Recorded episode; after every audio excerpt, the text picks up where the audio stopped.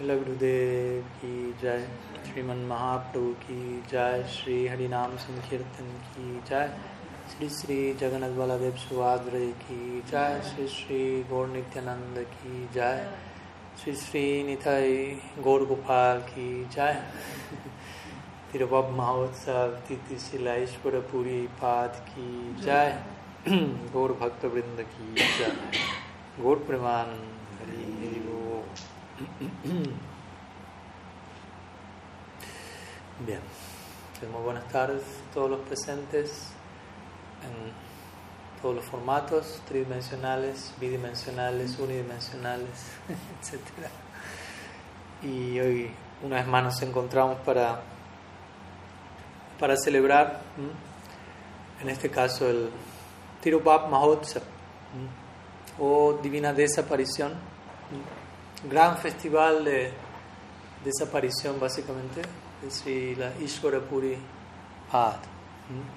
Justamente acabamos de, de concluir, hoy comenzamos nuestro encuentro de hoy invocando Sri Guru Parampara, un kirtan compuesto por Srila Prabhupada Bhaktisiddhanta Sarasvati Thakur en bengalí, incluyendo los nombres de, los miembros de nuestro Parampara, de los digamos así, elementos más substanciales que acompañan esta sucesión discipular, dentro de los cuales se incluye Srila Ishwarapuri, Ishwarapuri que Dhanya, Korilena, Sri Chaitanya, Jagat Guru, Gaura Mahaprabhu, dice Srila, eh, Srila Prabhupada Vamos a ver justamente hoy acerca de ello. ¿no? Ishwarapuri recibió la enorme fortuna de actuar en el lila, si se quiere, como el Diksha Guru de Sri Chaitanya Mahaprabhu, quien es, en las palabras de Prabhupada Bhaktisiddhanta, Jagat Guru. Entonces él hace este juego de palabras. ¿no? Es Jagat Guru, él es el guru, el guru, del universo entero, Mahaprabhu, y aún así él acepta un Guru. ¿no? Obviamente para sentar un precedente y dejar en claro la, la fundamental importancia de este principio de, de Parampara y cómo el Bhakti básicamente llega a nuestras vidas.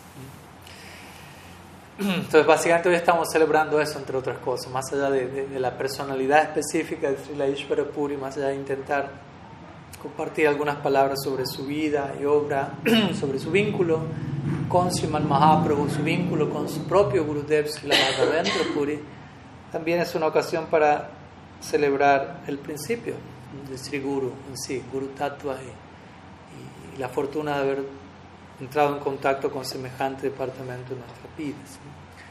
Entonces hoy puntualmente se celebra el Tiro Bhav. ¿no? Tenemos el Avir Bhav y el Tiro. ¿no? Y de hecho en varias líneas Vaishnavas se da especialmente énfasis al Tiro Mahotsav.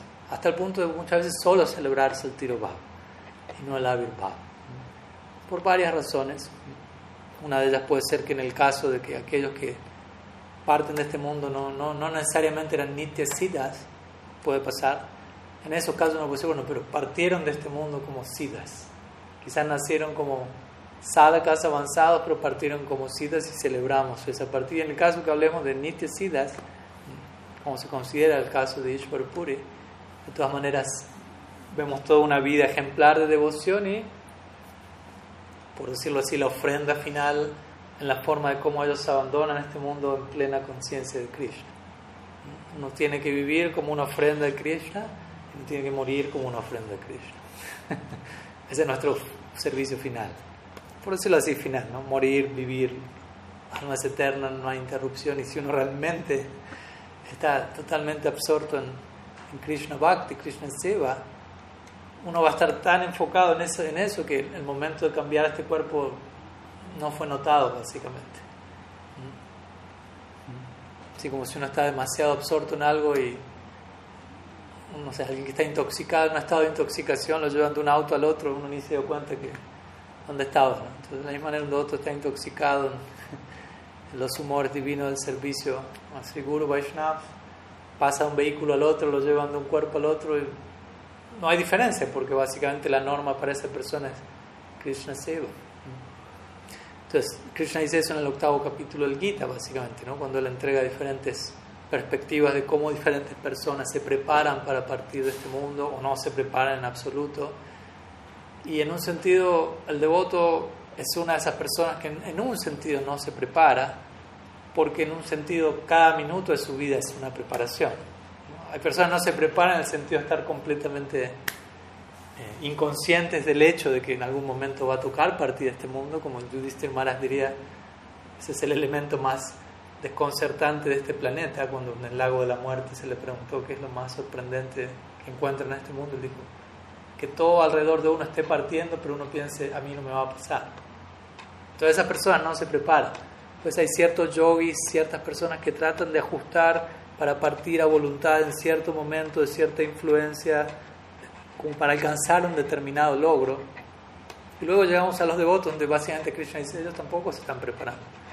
O en otro sentido, o nunca, o no se preparan, o, siempre se preparan, en el sentido de están viviendo una vida de servicio divino, y esa es la preparación. ¿no? es una preparación de unos años, de unos días, unas semanas, pero tampoco es una inconsciencia de lo que va a pasar. Simplemente están demasiado atentos a algo que incluso está por encima de, del partir de este mundo. Para un devoto la muerte quedó considerablemente atrás. Bhagavatam dice Narayana Parasarve Nakutashtana Vibhyati Sargapa Varga Narakeswa Pitulyarta Darshina. Para los devotos de Bhagavan, básicamente se dice allí, ellos están tan absortos en servir a Bhagavan que ellos no tienen temor alguno, no están preocupados por una condición u otra. Swarga, Apa, Varga, Narakesu. Para ellos, planetas celestiales, planetas infernales, el logro de la liberación, Apitulearta Darshana. Ellos ven todo eso con los mismos ojos. No les llama la atención, básicamente. Entonces, en ese lugar se celebra la partida de un Mahabhagat, la partida de una gran alma aunque para, para esa persona que está partiendo, probablemente esa persona no está consciente que está partiendo por estar tan absorta en, una frecuencia de servicio para nosotros que no estamos allí.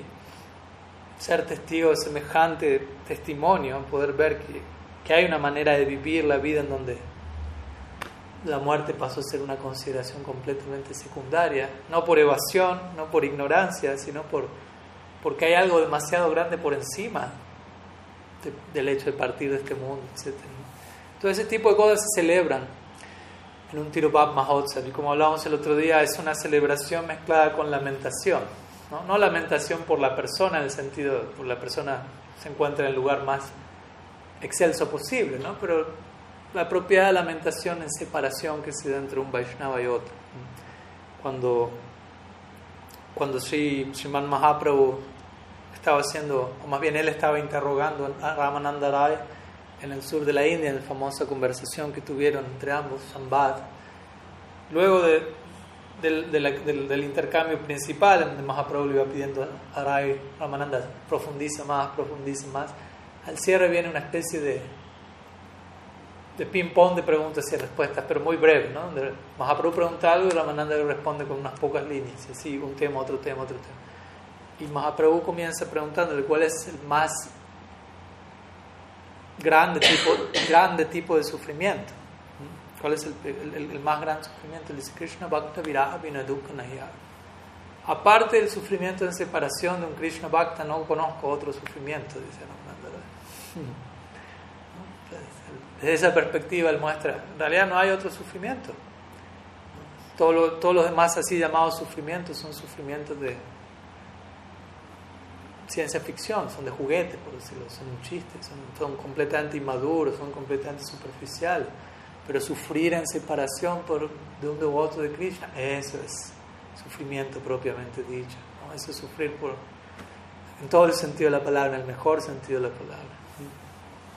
Entonces, un día como hoy se nos da esa oportunidad, de alguna forma, avanzar en el sendero de la separación, viraja, que es un tipo de unión, viraja, la misma palabra lo dice, un tipo vi muy especial, vi de raja, de unión.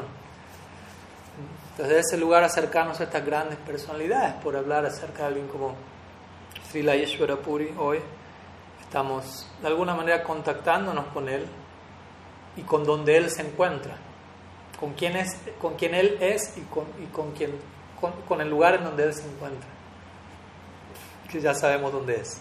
Entonces, de alguna manera, desde aquí estamos logrando un contacto con, con ese plano último al, recordar a estas personalidades, al hablar acerca de ellos, cantar sus glorias, al recordarlos. Y de alguna manera se, se genera un tipo de, O sea, conectamos con ese plano y la atención de ese plano llega a nosotros de una forma u otra.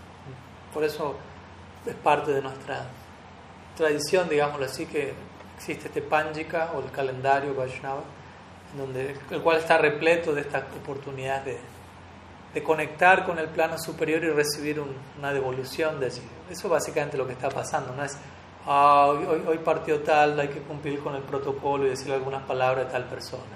Listo, ya cumplí con la función social, sigamos. No, no, no, no tiene nada que ver con eso. tiene que ver con entender esta idea, con entender mi necesidad, con el, en el plano en el que me encuentro, con dónde se encuentran estas personalidades y con desde un lugar honesto, entablar un vínculo con ellos y prepararnos para lo que viene de allí. Entonces, de vuelta, hoy estamos celebrando Tirobab Mahotsav de Srila Ishwara Puripad, quien es el Diksha Guru de Sri Chaitanya Mahaprabhu. El Diksha Guru del Diksha Guru, el Diksha Guru de Jagat Guru, para darnos una idea de quién es esta persona. No cualquiera puede ser el Diksha Guru del Jagat Guru. Mahaprabhu Jagat Guru, Sri Chaitanya, Gaura, Jagat Guru Gaura Mahaprabhu, dijo Bhaktisiddhanta. Es el Guru del universo entero, Mahaprabhu, pero él tiene su Guru. ¿quién es ese Guru? Deberíamos estar al borde de nuestros asientos ahí queriendo conocer más acerca. Ya con saber acerca de Mahaprabhu uno prácticamente debería estar al, borde del colapso. Esto, es too much. La concepción de Mahaprabhu, todo lo que eso representa, ya, hablar acerca de Dios es too much. Un concepto general de Dios. Hablar acerca de Krishna, la suprema personalidad de Dios ya es el too much del too much. y hablar de Mahaprabhu, quien es la suprema personalidad de Krishna. Hay que decir cuando nos enteramos que esa semejante personalidad aceptó a alguien como guru. ¿Quién, quién, es, quién es esa persona? Entonces, debemos estar ardiendo de anhelo por conocer quién es Srila Ishvara Puripad. De nuevo, como dijimos, Mahaprabhu acepta no solo a Ishvara Puripad como su guru, sino a otras personalidades a lo largo de su vida, de su lila como diferentes tipos de gurus. Recordemos que no hay solamente un guru, hay diferentes gurus en la vida de Sri Chaitanya. Eh, incluso en el, antes de Mahaprabhu, en el Krishna Lila, Mahaprabhu no es diferente de, Sri Krishna, Rajendra Nandana Entonces, Krishna mismo es el origen del parampara, de nuestro parampara, tal como lo cantamos recién. Krishna Hoite Chaturmukhe.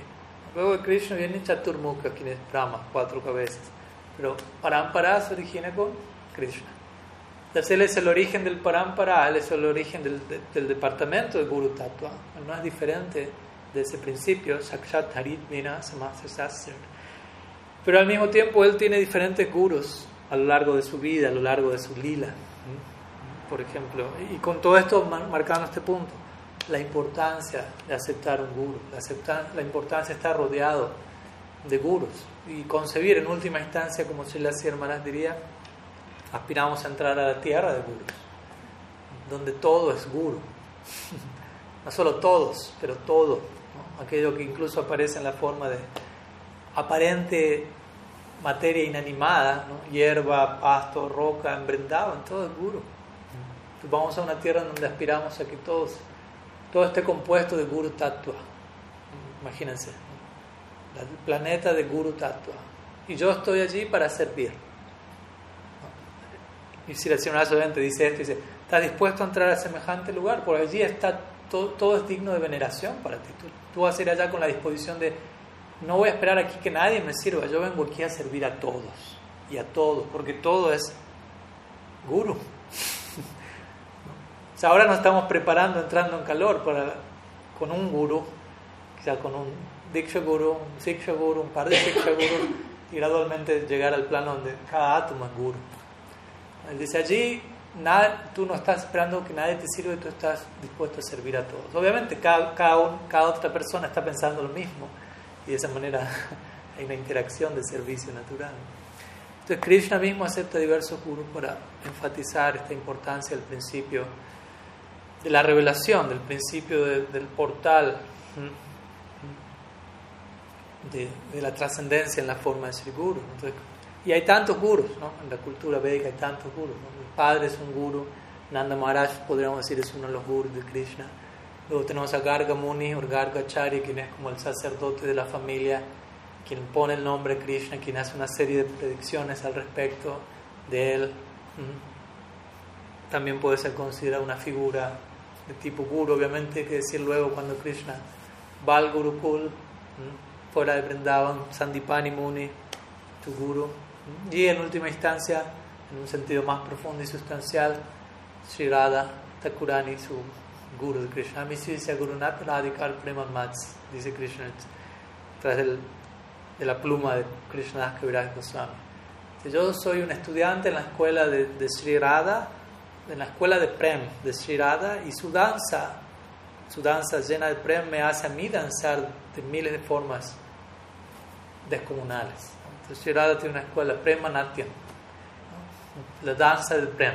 Y Krishna es se enroló en esa escuela y está ahí aprendiendo a dar sus primeros, dando sus primeros pasos en esa escuela, en todo el sentido de la palabra.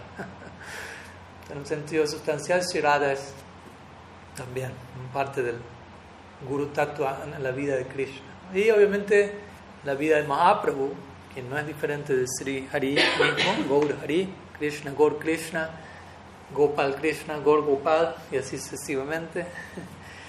También podemos hablar de figuras paternas como Jagannath Mishra, el padre de Mahaprabhu, Vishwarup, el hermano mayor de Mahaprabhu, figuras que cumplen cierto rol de, de influencia en el lila. Luego, cuando Nimai va creciendo, antes de que él muestre su lila como Vaishnava, él estudia sánscrito en la escuela de Gangadas Pandit, joven como un niño, básicamente. También podría ser su guru en ese departamento. Cuando él va creciendo, él comienza a tener cierta afinidad con Advaita Charya, quien él era, el, Advaita Charya era como el devoto mayor de la comunidad, quien ya era devoto, si se quiere, antes de que Mahaprabhu mismo exhibiese su lado devocional, y Mahaprabhu comienza a asociarse con él más y más, lo cual también, eh, dentro del lila uno podría decir, es parte de lo que lleva a Mahaprabhu a su conversión, dentro de la dinámica del lila. Y de hecho sabemos que que hay toda una serie de pasatiempos por detrás, cuando el hermano mayor de Mahaprabhu, Vishwarup, se asociaba con Advaita Acharya, se dice que Advaita, Vishwarup recibió bastante inspiración de Advaita Acharya hasta el punto de Vishwarup aceptar la orden de sannyasi partido del hogar. Y luego cuando Sachi ve que Mahaprabhu se está asociando con Advaita Acharya, ya piensa, otra vez no. O sea, ya perdí a mi primer hijo por asociación con Advaita y ahora mi segundo hijo ¿Será que termina lo mismo? Más que Advaita, él debe ser llamado Dvaita, pensó Sachi. Dvaita significa dual. y obviamente, ¿no? En el, lila, en el marco del lila, en un momento Mahaprabhu dijo, mi madre cometió Vaishnava parada y tiene que contrarrestar eso pidiéndole perdón a Advaita. Advaita cae al suelo a los pies de Sachi diciendo, no, ¿cómo, cómo ella puede cometer ofensa? Tú naciste de ella, o sea, ¿cómo ella es la madre del Bhakti? Pero el punto es que Mahaprabhu se empezó a asociar en un, nivel, en un momento con Advaita en un rol de, de guru, si se quiere. Y obviamente luego tenemos a Ishvara Puri, como vamos a mencionar más en detalle ahora, el Diksha Guru de Sri Chaitanya. De, luego tenemos a Kesha Bharati, el Sanyas Guru de Sri Chaitanya, otra figura de guru. También podríamos decir Sarvabhauma Bhattacharya, actuó como mayor de Mahaprabhu cuando Mahaprabhu llega a Jagannath Puri lo primero, quien primero lo recibe prácticamente es Sarvabhauma Bhattacharya, quien era mayor en edad, quien lo instruye Mahaprabhu, aunque lo instruye en, Vedanta monista. no, no, es que precisamente Mahaprabhu está incorporando esa instrucción, pero luego sabemos que el Sarvabhauma queda del todo convertido a la doctrina de Mahaprabhu y comienza, Mahaprabhu lo sigue tratando como un mayor y en ese sentido toma consejo de él, de hecho Sarvabhauma es quien le aconseja a Mahaprabhu cuando vayas al sur de la India asociate con Ramananda Rai. Yo ya lo conocía el de antes, pero yo lo conocía antes de ser convertido por ti. Ahora que tú lo, me convertiste, ahora puedo entender de qué va Ramananda Rai. Antes pensé que era alguien un poco desvariado. Ahora que he quedado yo desvariado por tu gracia, por decirlo así, enloquecido por tu misericordia, ahora puedo entender qué clase Vaishnava Ramananda Rai. Búscalo en el sur de la India obviamente es el propósito central del viaje de Mahaprabhu allí. Entonces Sarvabhauma Bhattacharya en un sentido ocupa ese rol cuando Mahaprabhu se encuentra en sus últimos 12 años en Gambira, en Jagannath Puri, sin ya ser una figura pública completamente absorto en cultivar sistemáticamente Radha Swarup Damodar Ramananda Roy se encuentran asistiéndolo y nutriendo su experiencia a través de invocar distintos versos, Ramananda Roy de cantar kirtans específicos, Swarup Damodar, y en un sentido no podría decir, ellos cumplen un rol de guru también, como guiándolo en su, experiencia interna, su proyecto de, de Radha Bhav. Y obviamente Gadadhar Pandit de Sri así como Sri es el guru supremo de Krishna, Krishna Lila, el Gaur Lila, eso no es una excepción a la regla, aunque dada la, la, situación, la dinámica del Lila, Gadar Pandit no puede estar allí presente en los últimos 12 años en Gambira, tema largo para otra charla, pero, pero a distancia no deja de ser un guru, quien a distancia está en trance desde, desde Tota Gopinath, está visualizando cómo su alumno está progresando en su estudio, por decirlo así. Cuando Mahaprabhu se podía encontrar con Gadar Pandi antes de los últimos 12 años, él iba a diario a escuchar Srimad Bhavatan de Gadadhar. Y luego él escuchaba la clase, Mahaprabhu iba a Gambira, se encerraba en Gambira para tratar de llevar a la práctica lo que aprendió en la clase. Y terminaba llorando y rodando por el suelo y golpeándose en éxtasis. Al otro día iba a una nueva clase, Krishna tomando clase Bhavatan con Radha. Recibía la, la tarea del día y volvía a Gambira para realizar eso. Ya los últimos 12 años el profesor sigue enseñando pero a distancia, básicamente. ¿no? desde Tota Gopinath, Mahaprabhu en Gambira. Entonces en ese lugar vemos, ¿no? Hay varios gurus en la vida de Krishna, varios gurus en la vida de Sri Chaitanya. Hoy estamos celebrando la desaparición de uno de ellos, Ishvara Puri. Y ya que hablamos de Krishna Lila, Gaur Lila, generalmente encontramos un paralelo entre quién es quién en el Gaur Lila en relación al Krishna Lila, aunque hay ciertas diferencias en caso de algunas personalidades, o algunos no son mencionados en un libro, en otros sí. Obviamente, la, obra principal a la hora de, del quién es quién, en el Krishna Lila en relación al el Gaur Lila en relación al Krishna Lila, es el, el Gorgano Desha Deepika de Kavi Karnapur. Pero hay otras obras también, hay una obra que no, está del todo definido si fue escrita por Vishwanath Chakrabarti Thakur o no, hay ciertas diferencias de opinión, pero en general es aceptada en la comunidad Gaudiya como, como que sí lo es, se llama eh, Gaur Gana Sarup Tattva Chandrika, y allí se menciona la identidad de Ishvara Puri en el Krishna Lila. El órgano de típica de Kavi Karnapur no se dice nada acerca de quién es Ishvara Puri, interesantemente. En algunos casos no hay mención de algunos devotos. Y en la obra de Vishwanath Chakrabarti Thakur se menciona que Srila Ishvara Puri es Garga Muni o Garga Acharya en el Krishna Lila, este sacerdote quien aparece en Braj y ejecuta los primeros rituales cuando Krishna nace, la entrega del nombre, de la profecía de ciertas cosas, como Narayan va a obrar maravillas a través de él y, ciertas predicciones y, y, cómo este niño apareció en otras formas, etc. Varios, varios detalles. Pero bueno, quería mencionar que el único referente que tenemos de quién Ishwara Puri podría ser en Krishna Lila es Gorkana Swarup Tattva Chandrika, donde se menciona, se lo conecta con Gargacharya, que como dijimos es uno de los gurus de Krishna. Y generalmente encontramos ese patrón, el que era un guru de Krishna en Krishna Lila, generalmente aparece como un guru de, de Mahaprabhu en el Gaur Lila, y así otras funciones también. Pero bueno, antes de hablar de Ishwara Puri en relación a Mahaprabhu, que es por lo que él es principalmente conocido, como dijimos, Diksha Guru de Sri Chaitanya, de unas breves palabras de, en relación a Ishvara Puri, en relación a su propio Guru. No tanto de él como Guru de Sri Chaitanya, pero de Ishvara Puri como discípulo. ¿De quién? Srila Madhavendra Puri. Lo cual siempre es importante porque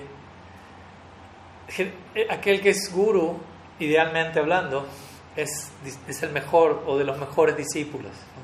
Entonces es importante cuando hablamos de alguien como guru, ¿no? Ishvara Puri como guru de Sri Chaitanya, también es importante conocer su lado como discípulo de su guru, ya que eso es lo que realmente hace a alguien guru, qué tan discípulo alguien es. En última instancia, guru discípulo se vuelven sinónimos.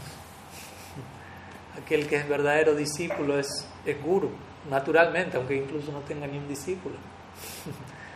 y aquel que es verdad, aquel que es guru realmente es, es discípulo, internamente se siente como tal, si no, no hay manera de que pueda representar, ocuparse en ese servicio, servir en la capacidad de guru, o sea, la forma que sea dentro del guru. Entonces Ishvara Puri es discípulo de Srila Madhavendra Puri, quien sería el Param Gurudev de Mahaprabhu. A veces tenemos esta, para uno tener la, la expresión técnica, ¿no? Tenemos Gurudev, Param Gurudev, Parat Parat Gurudev y Parameshti Gurudev. A veces habla también, ¿no? Que sería mi guru, el guru de mi guru, el guru de mi guru de mi guru, el guru de mi guru de mi guru de mi guru. Son formas de expresarlo, pero para uno también referirse a esa persona en conexión al guru de uno. Tengo una conexión con esa persona porque esa persona tiene una conexión con alguien que tiene una conexión con Gurudev. En este caso, Madhavendra Puri, sabemos, Madhavendra Puri es aquel que se describe que es quien originalmente trajo o expresó la semilla de aquello que eventualmente fructificaría en la forma de lo que Mahaprabhu saboreó y entregó al mundo. Aquello por lo que Mahaprabhu principalmente es conocido, aquel humor que él vino a experimentar principalmente y que eventualmente lo rebalsó y terminó inundando el universo entero, todo ello tuvo su expresión en forma de semilla en la persona de Madhavendra Puri. Y obviamente eso fue traspasado a Ishvara Puri, de quien Mahaprabhu recibió mantra y de quien recibió la concepción del mantra, la más elevada concepción, Nam Shreshtam, como diría Raghunath Goswami, la más elevada concepción presente dentro del sonido divino. Entonces, se dice que Ishvara Puri fue un discípulo ejemplar de Srila Madhavendra Puri, él vivió prácticamente toda su vida con su Gurudev. Y en especialmente se destaca el servicio que él prestó a Madhavendra Puri en sus últimos días, donde Madhavendra Puri se encontraba físicamente, eh, básicamente discapacitado, para poder incluso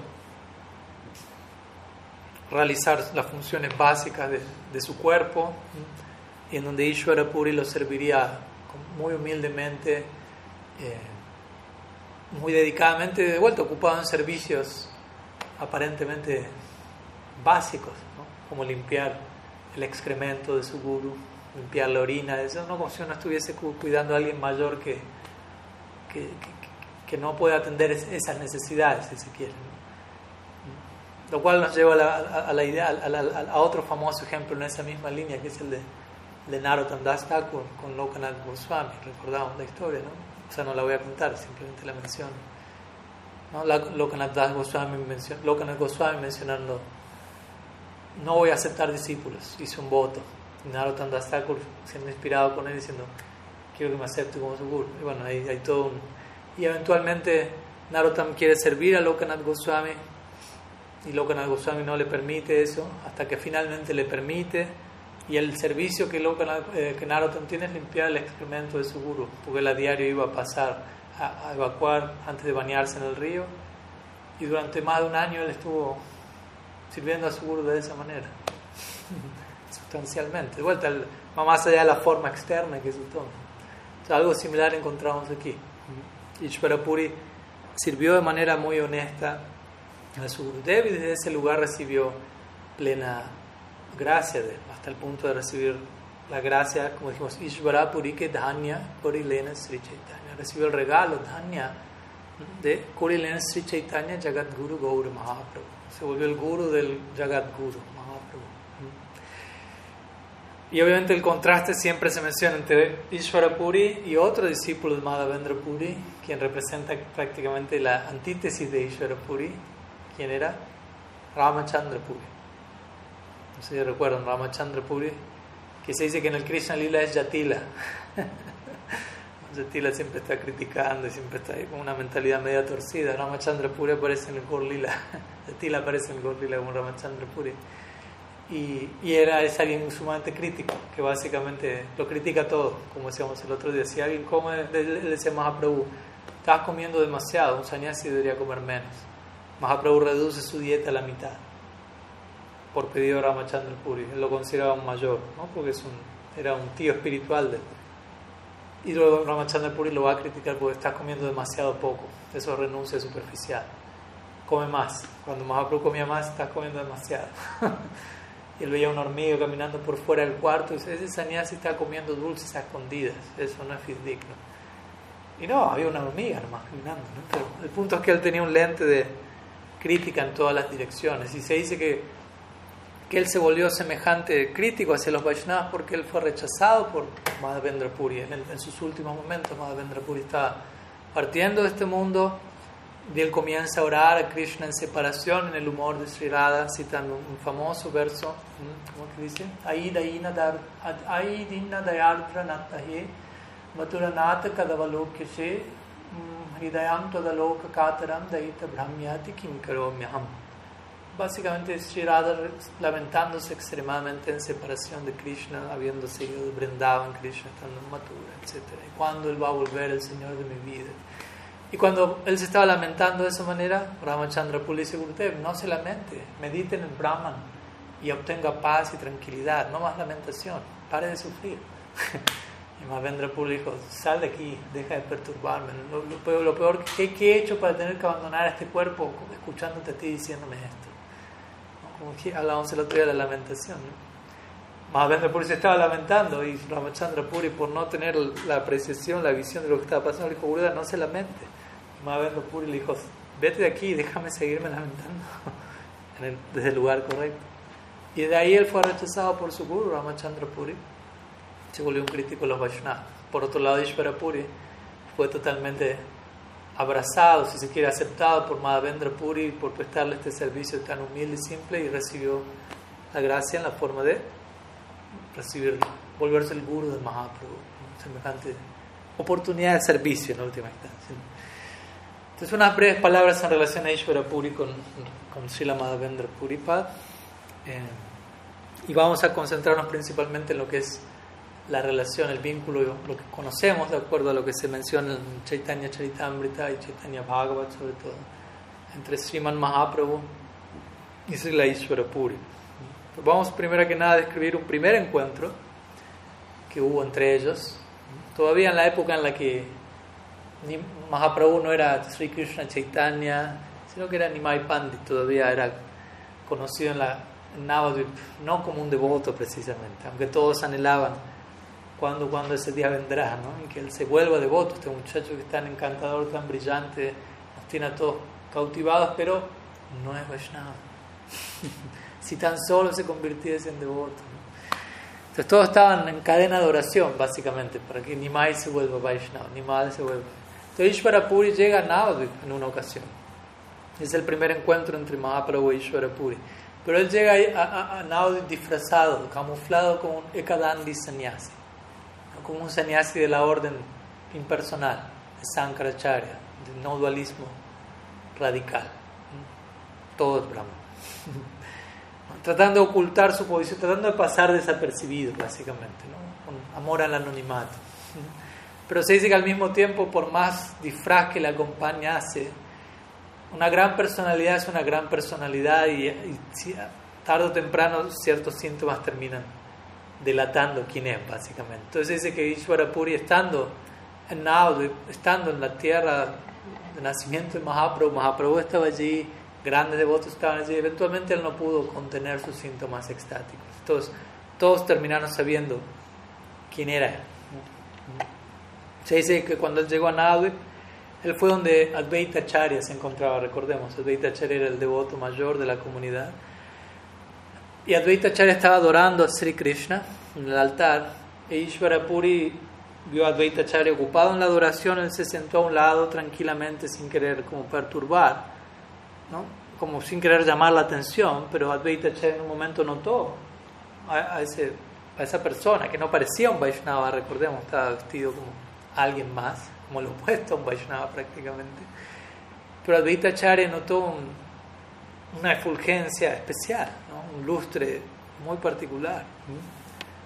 Se dice que justamente eso fue lo que comenzó a, a delatar a Ishvara Puri. Entonces Advaita Acharya comenzó a, a, mirar en la dirección de esa persona cada vez más, no podía resistirse ¿no? a, a, lo que emanaba de esa persona, sin aún todavía haber cruzado palabras. Entonces Advaita Acharya se acerca y le dice, ¿quién, quién, es usted? Tengo el sentimiento, la intuición de que usted es un Vaishnava sannyasi, le dice. Aunque Ishwarapuri estaba vestido como un sannyasi impersonalista. Advaita Acharya podía ver más allá de la forma y captar la concepción interna de esa persona. Yo tengo la, sensación de que usted es un sannyasi Vaishnava. Aunque aparece como un sannyasi de otra escuela, hay algo en mí que me dice, ¿no? Usted es un sannyasi. Y Ishvara Puri responde muy humildemente, básicamente, yo soy un sudra de baja clase. Y yo he venido a contemplar sus pies de loto, a tomar darshan, pada, pada darshan, un darshan de los pies del Vaishnava. Entonces dice que en ese momento Mukunda Datta estaba presente, famoso cantautor dentro del Krishna Lila, famoso eh, Gaur Lila, famoso Kirtaniya, famoso recitador de versos en momentos donde hace falta que un verso sea recitado para que algo detone, como el famoso caso con Pundarik Vidyanidhi, cuando Gadar Pandit ve a Pundarik Vidyanidhi y piensa, esta persona es un disfrutador Vishai, un disfrutador mundano estaba sentado en un sofá con cabello aceitado, fumando una pipa, siendo abanicado, con ropaje de seda, y, mascando, así todo, toda una serie. Y a él se le había dicho, vamos a conocer un gran Vaishnava. Y va a dar pan de quien era completamente renunciado al nacimiento, pensó, esto es un Vaishnava, en su mente. Y Mukunda estaba al lado y se dio cuenta de lo que había en la mente de Gadadhar. De vuelta, todo un lila para establecer un punto. Y él recita un verso del pago etc. Donde se habla de la gracia extrema de Krishna, incluso en relación a Putana. Y aquí nuevamente, bueno, mi punto es: Mukunda recita ese verso y Pundarik Vidyanidhi cae en éxtasis y, y Gadpanda se da cuenta, oh, quién era él. Similarmente aquí, Ishvara Puri trata de decir: Yo soy un Sudra baja clase, está vestido como un sannyasi, seguidor de Advaita Vedanta. Y cuando Advaita Acharya dice: Yo tengo la sensación de que es un sannyasi Vaishnava. No, yo soy yo no soy nadie. De Mukunda estaba presente y pudo entender, él es un sannyasi Vaishnava y está tratando de, de, escapar, por decirlo así. Entonces, con su, clásica voz, que es muy dulce, etc., él comenzó a cantar un kirtan describiendo los pasatiempos de Krishna. Pues diciendo que usted dice que es un sannyasi Mayavadi, vamos a ver, vamos a ver qué, qué, qué tan duro tiene el corazón y qué tan indiferente es hacia la dulzura del Krishna Lila y Mukunda comienza a ejecutar Lila Kirtan y se imaginarán Ishvara Puri arroja la Ekadanda por aquí, se escucha el Kirtan y cae de inmediato al suelo, pierde el conocimiento. Ni siquiera hay mucho que ocurre, no es que se paró o sea, colapsó en el acto.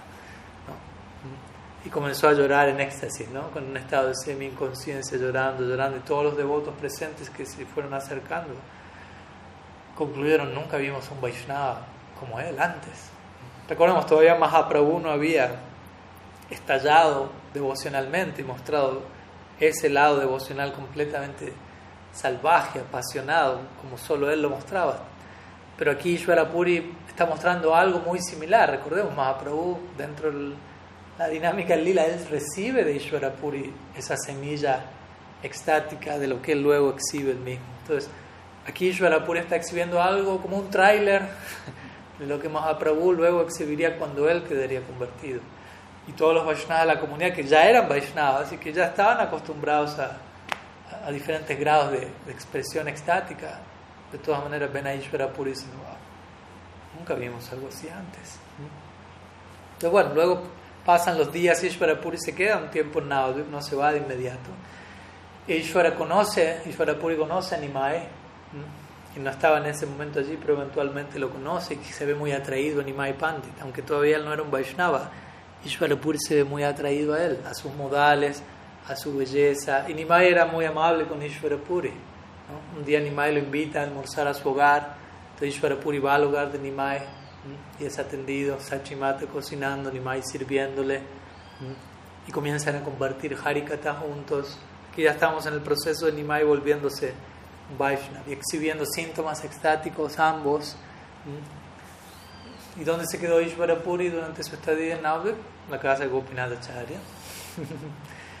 durante unos meses, no, no fueron unos días, durante unos meses Ishvara Puri permaneció allí y todos los devotos de Navdev, Nimai incluido, lo visitaban a menudo, escuchaban Harikata de él, Nimai le invitaba seguido a almorzar a su hogar. El punto es en el despliegue del lila se iba trabando una relación entre ambos, se iba desarrollando un vínculo entre futuro guru y discípulo.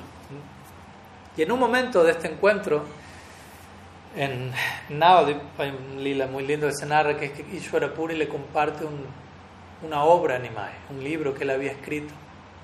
Ishvara Puri le menciona a Nimai. Bueno, yo he oído que tú eres un gran pandit, ¿no? tu nombre es Nimai Pandit, has conquistado muchos otros grandes pandit, Keshava Kashmir, tantos otros, y yo he compuesto una, un libro devocional, ¿no? pues Ishvara Puri era devoto, no era un, un pandit no devocional, digámoslo así. Yo he compuesto una obra llamada Krishna Lilambrita. Diciendo que tú eres un, un, un, gran pandit, te la querría presentar como para que tú me comentes si hay algún error en dicha obra. Para que la edites, por decirlo así, que tú eres como editor.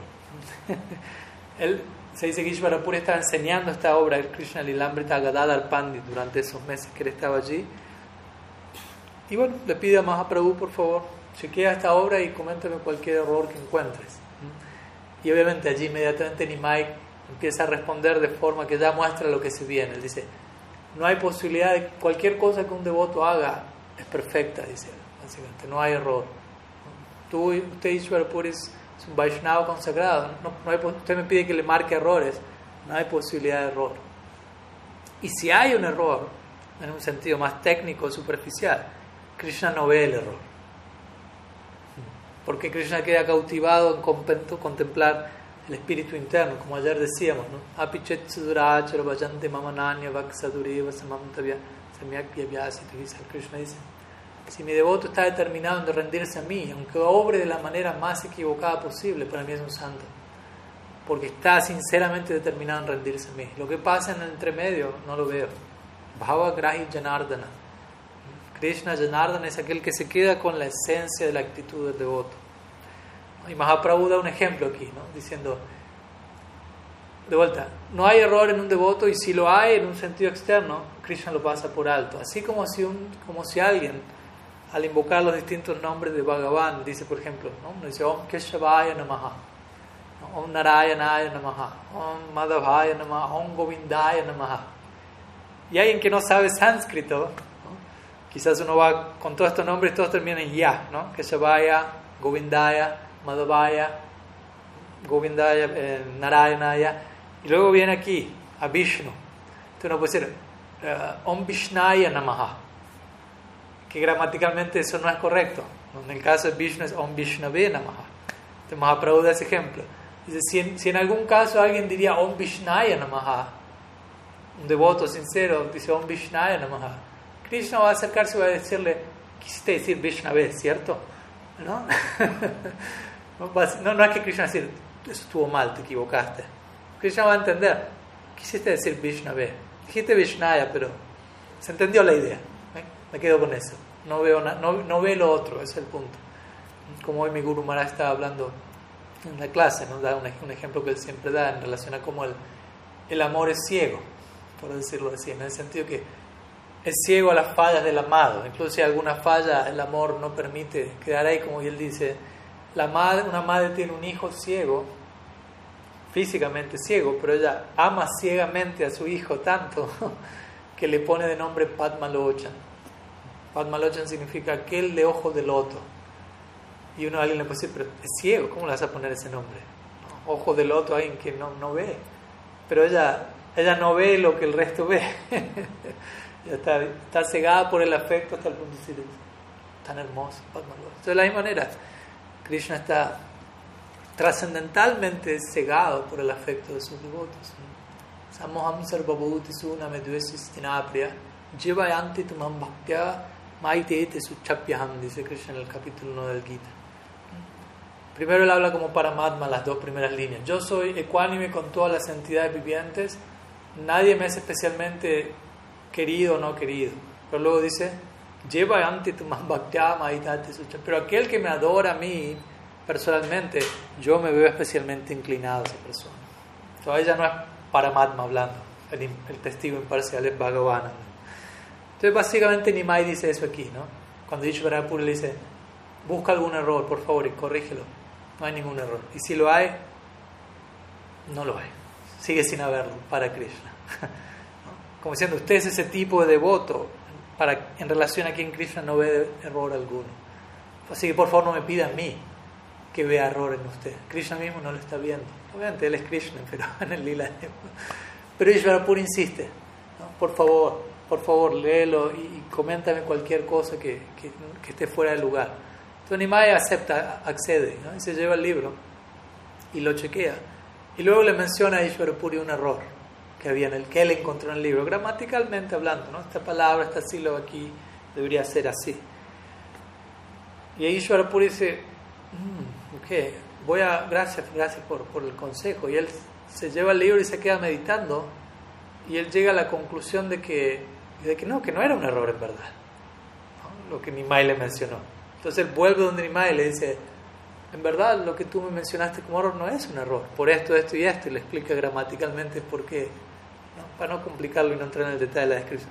Dice, en realidad no era un error, era... Y Nimai dice, ah, me venció, fui derrotado. y celebra esa derrota Nimai. Dice, la única persona que derrotó a Nimai fue Ishvarapuri. Él era famoso por derrotar a todo el mundo, básicamente, en debate, en lógica, en gramática. Él mismo presentaba argumentos que nadie los podía derrotar, él mismo se derrotaba a sí mismo ese argumento, luego derrotaba lo que había derrotado, y todos quedan ¿qué es esto? Pero la única persona que lo derrotó fue quien sería eventualmente su, su, su Gurudev. Entonces, eh, eh, esto es lo que ocurrió en el primer encuentro entre Nimai e Ishwarapuri. De vuelta ahí se sembraron ciertos, de vuelta en el, en el despliegue del lila en la tierra, en el desarrollo de la relación se fueron sembrando ciertos elementos que terminarían de fructificar en su segundo encuentro, el cual se va a dar en Gaya, en Gaya, que es un sitio sagrado en India. A esta altura todavía Nimai obviamente no se ha convertido oficialmente al Vaishnavismo, ya que eso va a ocurrir luego de recibir Diksha de Ishwarapuri. Y a esta altura el padre de Nimai había partido de este mundo. Jagannath Mishra había partido y Nimai dentro del marco de convención social y demás, él se dirige a Gaya, que es un sitio de peregrinaje. Aquí ya se está, el Pandit Lila, o el Lila de Nimai como un Pandit, está llegando a su fin. ¿no? Estamos a punto, está a punto de comenzar el Lila de conversión devocional. Entonces él se dirige a Gaya para ejecutar, para ofrecer Pinda, que es una ceremonia, a veces también se la llama ceremonia Shraddha, que es básicamente una ceremonia védica en donde se le ofrecen ciertos alimentos a los antepasados que han partido para, para beneficiar o para asegurar una buena situación. Para no es algo que es parte del bhakti, pero dentro del marco social védico era algo natural, normal. Entonces, con la excusa en un sentido, o, con, la razón más bien externa de, ir allá para eso, vamos a ver que hay, algo mucho más profundo que va a ocurrir ahí. Nimai se dirige a Gaia donde hay diferentes sitios de peregrinaje, va con algunos de sus estudiantes. Y en Gaia hay una, una huella de Vishnu que es muy famosa allí, que muchas personas van de peregrinaje a recibir darshan de ello. Y Nimai contempla esas, esa huella y comienza a exhibir síntomas extáticos muy, muy intensos. Y, oh casualidad, allí cerca se encontraba Ishwarapuri. Segundo encuentro entre Ishwarapuri y Nimai. Entonces Nimai pierde el conocimiento y comienza a exhibir diferentes síntomas extáticos. Ishvarapuri obviamente lo reconoce, se conocen. Y cuando Nimai se recupera y contempla a Ishvarapuri cerca de él, él básicamente ahí devela el propósito final de, su visita a Gaia. Él dice, al, verte, al, ver, al ver sus pies de loto, mi viaje a Gaia se ha vuelto exitoso como diciendo, esto es lo que realmente vine a buscar aquí, este es el éxito de mi visita. Si uno ofrece pinda o shraddha, esta ofrenda, en un lugar sagrado, los ancestros de uno se ven liberados. Mahaprabhu dice, pero luego le dice a Puri, pero por verlo a usted, cientos de millones de generaciones obtienen la liberación. No hay punto de comparación, básicamente. Por lo tanto, incluso su presencia es más auspiciosa que la presencia de este mismo Tirta que obviamente es un punto central de nuestra doctrina. Bhavat Vida Bhagavatos Tirtha Bhuta Swayam Vibhutirti Kurbanti Tirtani Santastina Gadabrita dice el Cuando se encuentra en Vidura con, eh, con Maitreya y uno, uno se dirige a, un lugar de peregrinaje y dice voy a peregrinar. y el otro le dice en este verso, parece que está bromeando, ¿no? Porque Tú dices que vas a peregrinar, pero tú eres un lugar de peregrinaje en sí mismo. Y, y, el lugar, y, un, y un lugar de peregrinaje se vuelve un lugar de peregrinaje por personas como tú. Tirta, Bhuta soy ambiguo. Tú mismo eres Bhuta, la personificación del Tirta. Entonces suena gracioso que digas que vas a un Tirta. Tú eres el Tirta andante. Entonces aquí Mahaprabhu dice algo similar a Ishwarapuri. Yo he venido a Gaia, pero usted es más, más purificante y sagrado que miles de Gaias puestos juntos. Todos los lugares sagrados, el Mahaprabhu dice Ishwarapuri, están orando por obtener el polvo de sus pies del otro, Ishwarapuri le dice, ¿no? Por lo tanto, yo mismo caigo a sus pies, le dice, y le oro para que usted me muestre su misericordia, para que me libere del océano de la existencia material y me haga beber el néctar de los pies del otro de Krishna. No, no, está directamente diciendo, entrégueme Diksha, pero empieza a enfilar más y más en esa dirección. Mahaprabhu vemos que ya se dirige hacia algo como un discípulo. Entonces, eventualmente, sí, Nimai le solicita Diksha en ese periodo, en ese lapso en Gaya, y, y, eso ocurre. Le entrega Diksha, se describe que le entrega el Gopal mantra, que es el mantra central de la Gaudiya Sampradaya en términos de Diksha eh, le entrega una versión más breve del Gopal Mantra, hay diferentes versiones. En este caso le entrega una versión de, la versión de 10 sílabas de, Gopal Mantra, que principalmente se enfocan en Gopi Jana Balava, Krishna como el amado de las Gopis, lo cual tiene una relación mucho de los tres nombres que aparecen en ese mantra, es el que tiene una relación más directa con Madhurya Rasa, y lo cual obviamente tiene mucho que ver con todo lo que Mahaprabhu está o va a estar cultivando más y más en el Lila. Entonces, Nimai le solicita este mantra y obviamente Ishvara Puri en el Chaitanya Bhavat se dice muy bellamente cuando él le dice, por favor entrégame el mantra, y Puri le dice, ¿qué decir de mantras? Estoy preparado para ofrecerte mi propia vida, para ofrecerme a mí mismo a ti por completo. Y, de vuelta, esa es la disposición del guru también. El guru no es solamente que anda lanzando mantras o vendiendo mantras, que decir, el guru está ofreciendo su propia vida a cada uno de sus discípulos con su ejemplo, con su dedicación, con su oración, con su compromiso. Lo diga o no lo diga, ese es el, el, trato básicamente. Y se espera mínimamente lo mismo del otro lado. Desde ahí es donde, cuando uno escucha a veces entrega, rendición total, entregar la vida de uno y uno siente, uy, me piden mucho. Pero si uno entiende realmente y si el guru es fidedigno, no va a entender. No, no está pidiendo mucho, es, es, es lo que está pasando del otro lado hacia aquí, de antemano. Entonces, básicamente ese es el punto que aquí Ishvara Puri entrega. ¿no? Mahaprabhu dice, por favor, entrega de mantra. ¿Qué decir? Estoy dispuesto a darte mi vida entera. Y mi, mi, vida va dentro de este mantra. Aquí te entrego el mantra y en ese mantra estoy yo, está mi vida, está mi todo. todo estoy ahí, estoy en ese mantra, en la forma en la que ese mantra llega a ti.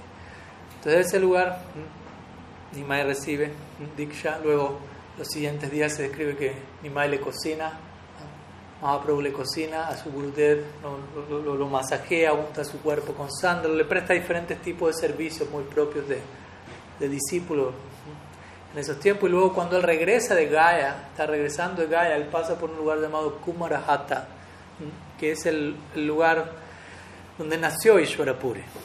Ishwarapuri nació en Kumarahata, entonces Nimai visita el lugar de nacimiento de su Gurudev. Se dice también en ese lugar es donde Srivas Pandit se dirigió luego de que Mahaprabhu aceptó sannyas. Cuando luego Mahaprabhu partió de Navadvip, para Srivas Pandit y su familia fue demasiado seguir viviendo en Navadvip sin Mahaprabhu. Entonces no podían tolerar seguir allí y se trasladaron a, a. Entonces Mahaprabhu pasó por Kumarahata, donde también nació Ishvarapuri, y comenzó a tomar el polvo de ese lugar, del lugar sagrado donde nació, y puso el polvo sobre su cabeza, básicamente. ¿no? Y él declarando, este polvo es mi vida y alma. El polvo donde, hay, donde mi Gurudev nació, el polvo de ese sitio, está por encima de mi cabeza. Y se dice que desde, el día, desde ese día miles de peregrinos, peregrinos han seguido el ejemplo de Mahaprabhu y, ellos van a Kumarahata y toman polvo de, de, allí. Se dice que de tanto tomar polvo, un lugar en particular en Kumarahata se ha hecho un, como un, ¿cómo decirlo? Un hueco, un pozo que luego fue llenado con agua y ahora hay un, lago allí que conmemora este momento. El lago se llama Chaitanya Duba y, quien primeramente tomó ese polvo fue Mahaprabhu mismo en su regreso de Gaya, ya iniciado. Entonces desde allí Nimai, Mahaprabhu regresa a su hogar, luego la visita a Gaya siendo iniciado por Ishvara Puri y él se muestra totalmente transformado a partir de allí. Ese es otro capítulo de Nimai, ¿no? se lo conoce como Bhavuk Nimai. Así como está el Sadaka y está el, está el Bhavuka. Como el Bhagavatam dice, ¿no? Nigama kalpataror galitam palam sukam mukadam brita dhrava samjutam pibata bhagavatam rasamalayam muhuraho rasika bhuvi bhavuka. Bhavuka significa alguien predominado por bhava, por emoción espiritual. Entonces, luego de Nimai Pandit tenemos Bhavuk Nimai, ¿no? Nimai predominado por bhava. Eso acontece luego de del recibir Diksha. ¿no? Mahaprabhu está mostrando, si uno recibe Diksha en la dirección correcta, o sea, de la dirección correcta y uno lo recibe con la actitud correcta, ¿qué es todo lo que podría pasar inmediatamente en esa transacción? Si el guru es Ishvarapuri, si el discípulo es Mahaprabhu, inmediatamente ocurre. Todo lo que nosotros escuchamos que va a ocurrir en algún momento, esto está ocurriendo en el, día uno, por decirlo así, de esa interacción.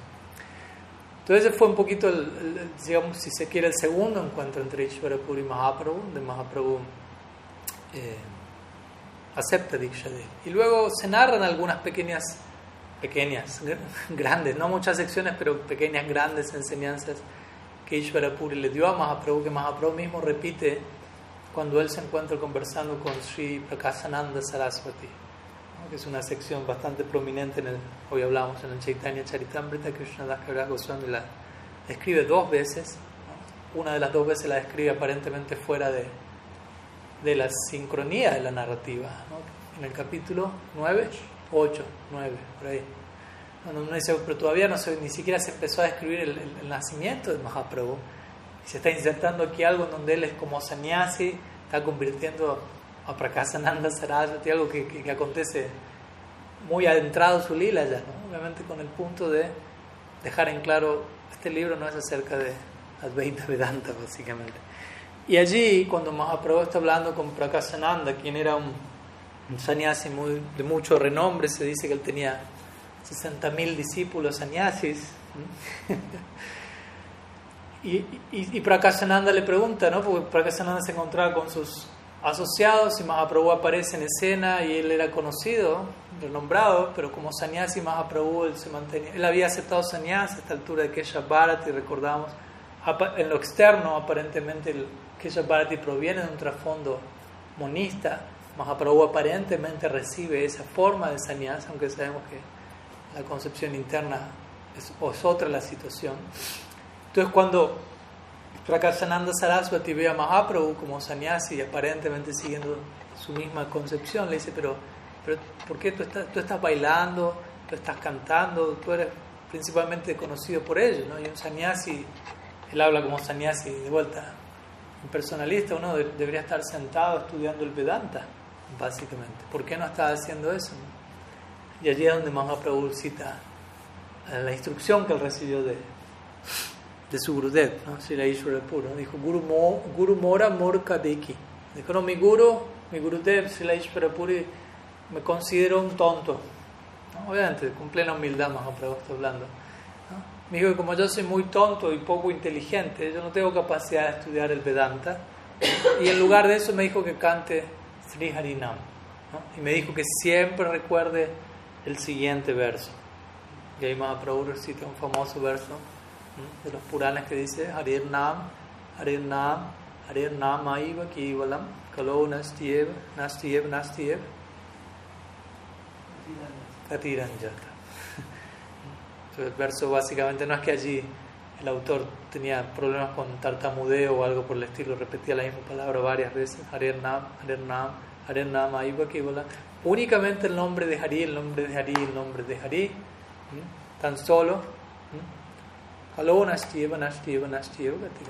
para obtener el máximo logro en Kali Yuga, no hay otra manera, no hay otra manera, no hay otra manera que el nombre de Hari, el nombre de Hari, el nombre de Hari. Entonces, cuando alguien me repite algo tres veces, naturalmente mi atención va, va a quedar más capturada.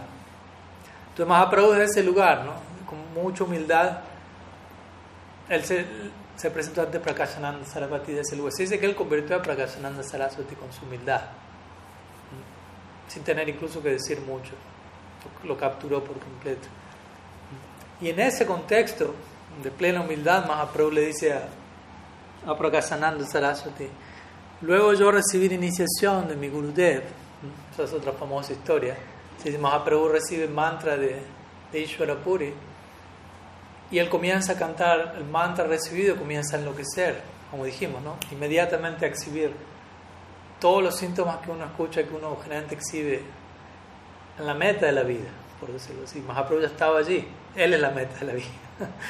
Entonces él estaba cantando este mantra y empezó a enloquecer y él volvió donde su Gurudev a los pocos días antes de, de, separarse en ese segundo encuentro. Y le dice, Gurudev, ¿qué me has dado?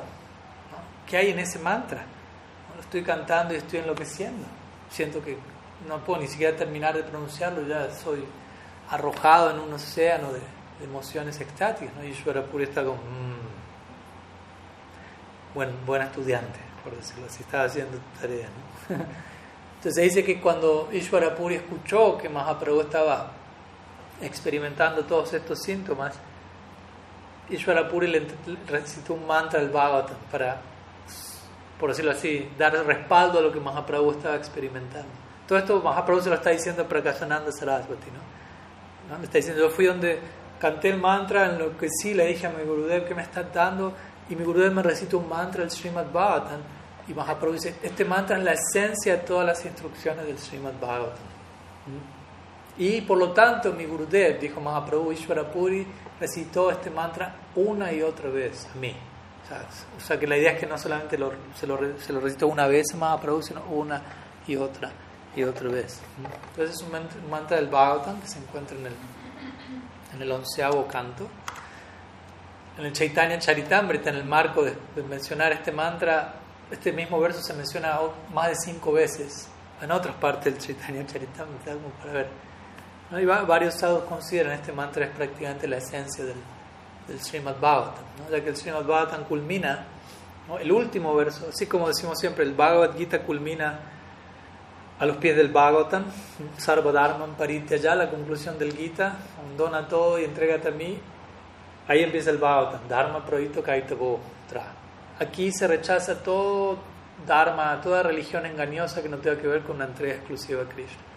Luego vienen casi 18.000 versos más y en el último verso del Bhagavatam, Nama Sankirtanam Yasya Sarva Papa Pranashanam Pranamoduka Samanastan Namami Harimparam. Fin del Bhagavatam. ¿Qué dice el último verso? Nama Sankirtanam Yasya. Es una glorificación a Nama Sankirtan. A Hari en relación a Nama Sankirtan. Entonces el Bhagavatam termina, el Bhagavad termina a los pies del Bhagavatam, el Bhagavatam termina a los pies de Mahaprabhu. Entonces, el punto culmine del Bhattan es Gorlila. Y este verso que, que, ahora vamos a compartir, habla, el Bhattan culmina en Gorlila al hablar de Nam Sankirtan. Y este verso del Bhattan habla de, de, alguien que ejecuta Nam Sankirtan en amor puro. ¿Cuáles son los síntomas de eso?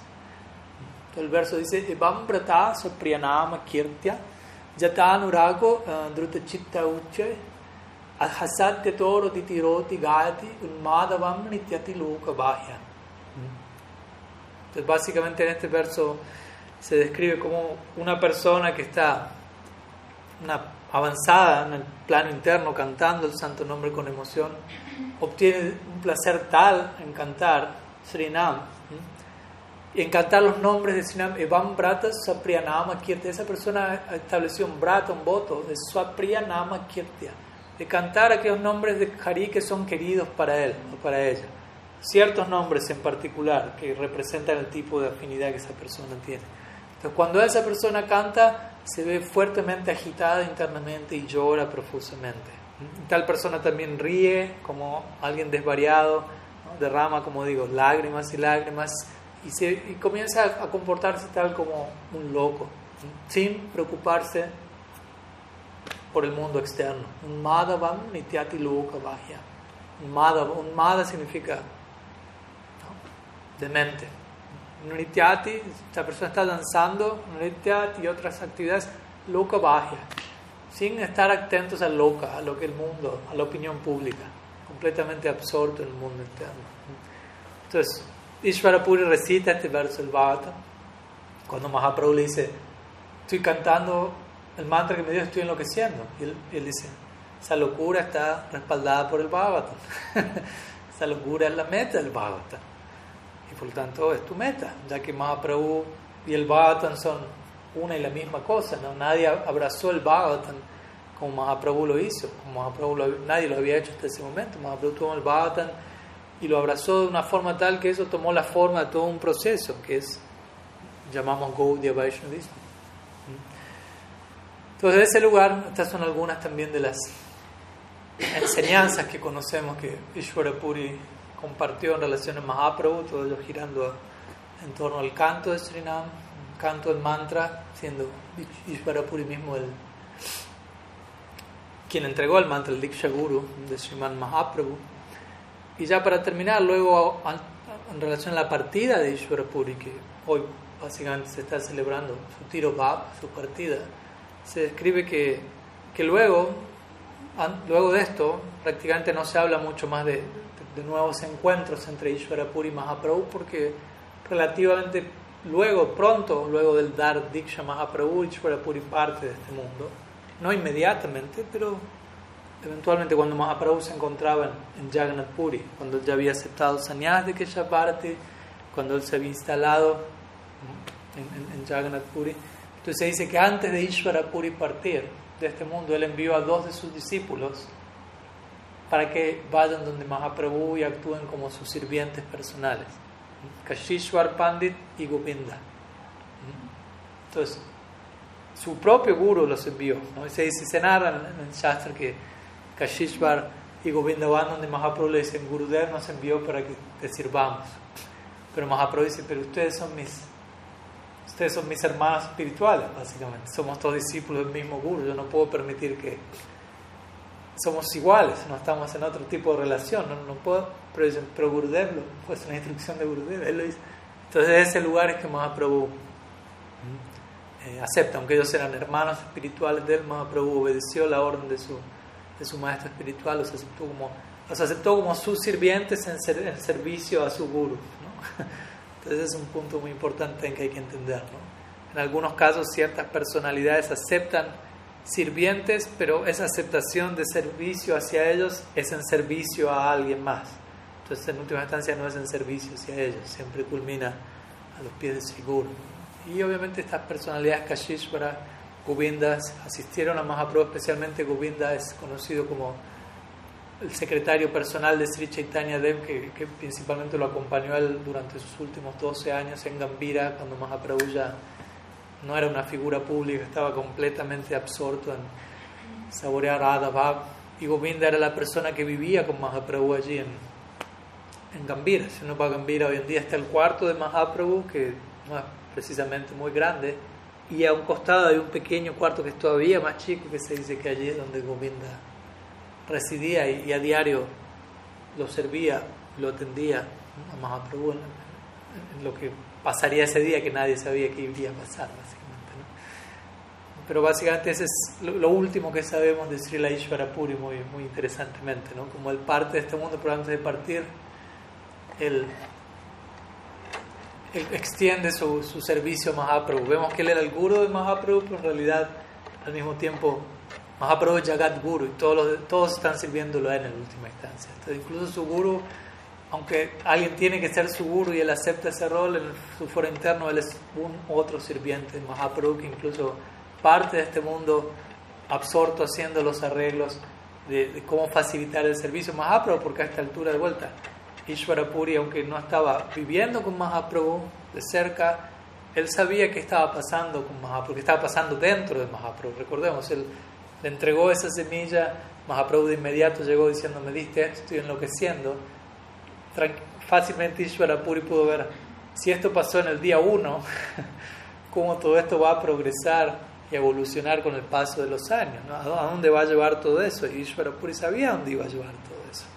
Él recibió eso de Madhavendra Puri y eso desembocó en Mahaprabhu.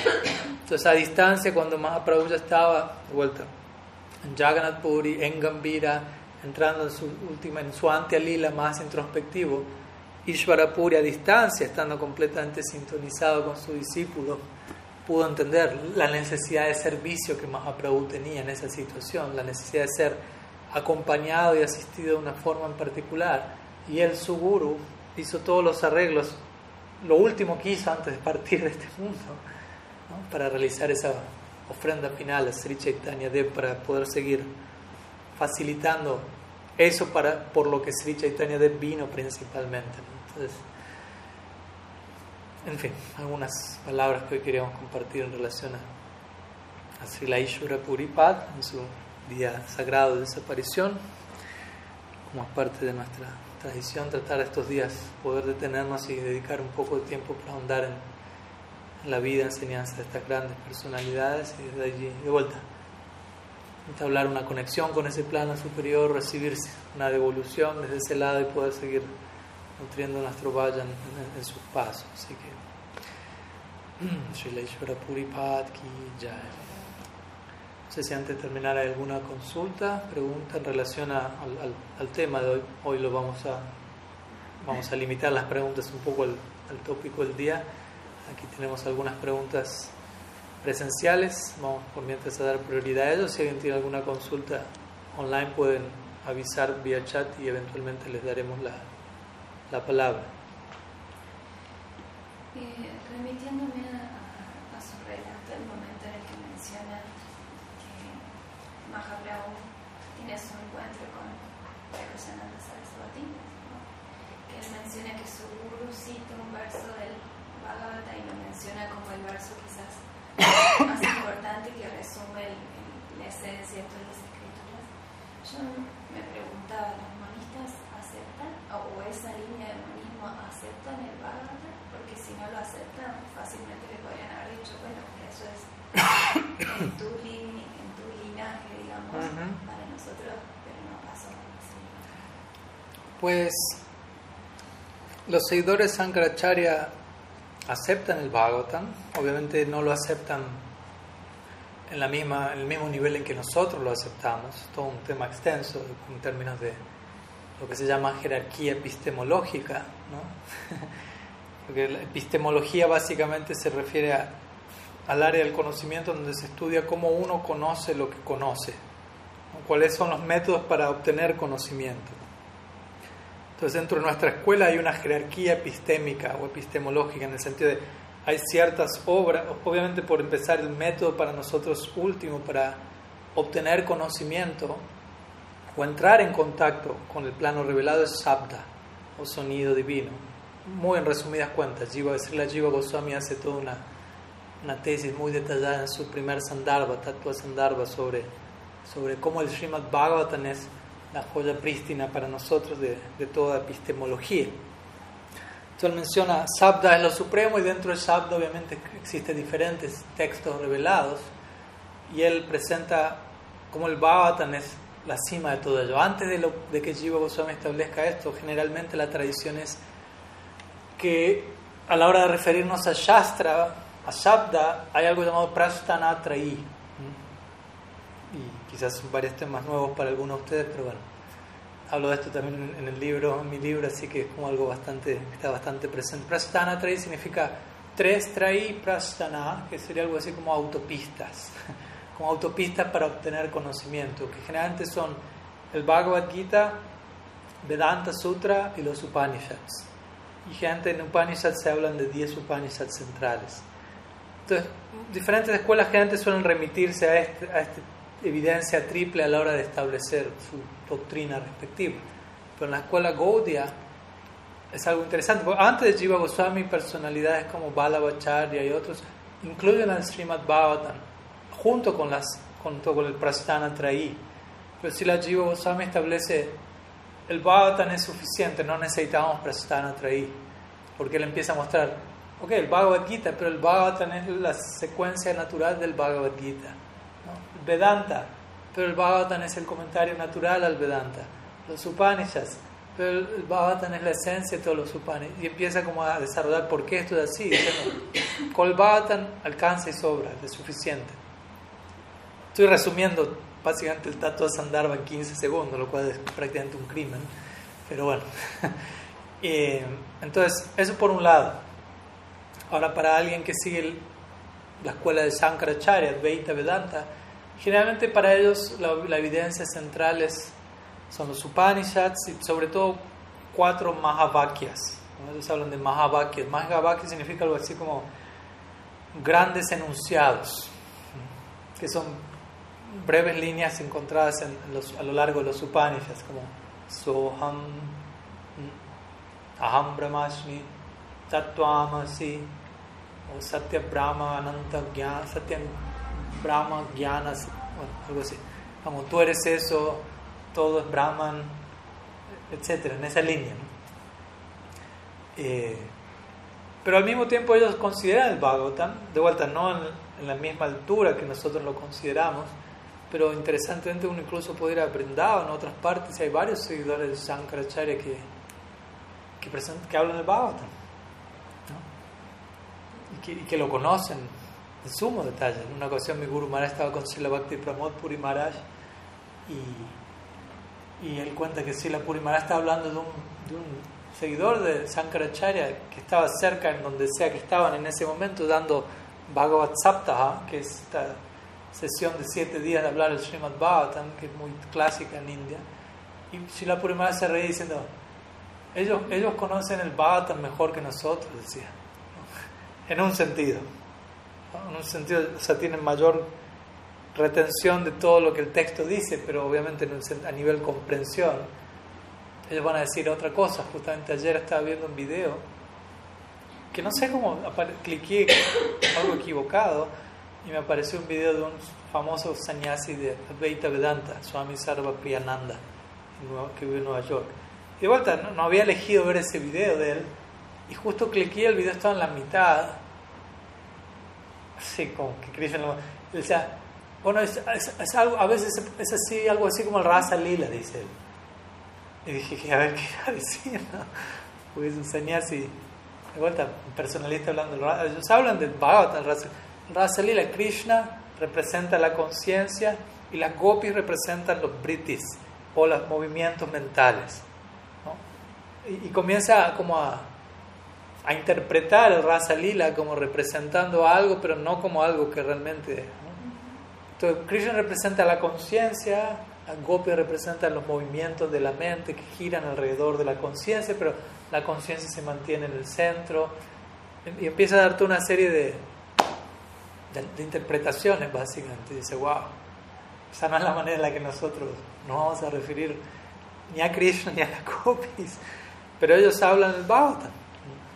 Eh, pero como digo, ¿no? para ellos no es tanto una referencia, aunque la es en cierto nivel y en relación a la pregunta, pues el punto es que a esta altura, obviamente Mahaprabhu no es que estaba citando lo que su guru le dijo como, como la evidencia última de, de, su punto para con Prakasananda Sarasvati, simplemente estaba compartiendo, porque igual recordemos, Prakasananda Sarasvati le dice, ¿por qué estás bailando y cantando? Dice, bueno, mi guru me, dije, me dijo que, que cante, que no soy inteligente como para estudiar Vedanta, el resultado de este canto es que estoy enloqueciendo y esa locura está sustentada en las escrituras. Eh, y de vuelta ahí no termina el diálogo entre Prakasananda Sarasvati y, y, y, Mahaprabhu, después sigue el diálogo y obviamente en un punto Mahaprabhu comienza igual a, a, brindar otra serie de argumentos más de tipo vedántico, como también lo hizo con Sarvabhauma Bhattacharya, cuando él escuchó el Vedanta de él y Sarvabhauma le dijo, ¿alguna pregunta? Él dijo, no, pero ¿entendiste? Y él dijo, bueno, Vedanta es claro, pero con su explicación no se entiende nada, básicamente. Sarvamata queda como, ¿cómo?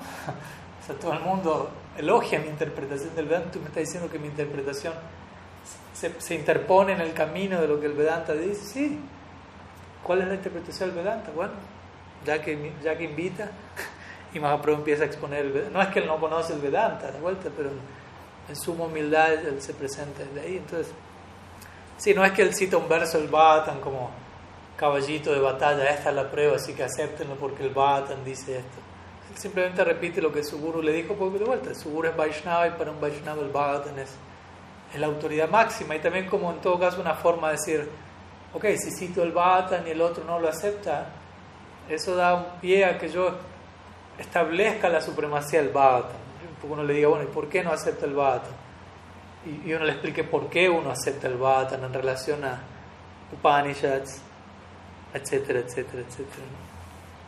Entonces, algo, algo así, básicamente.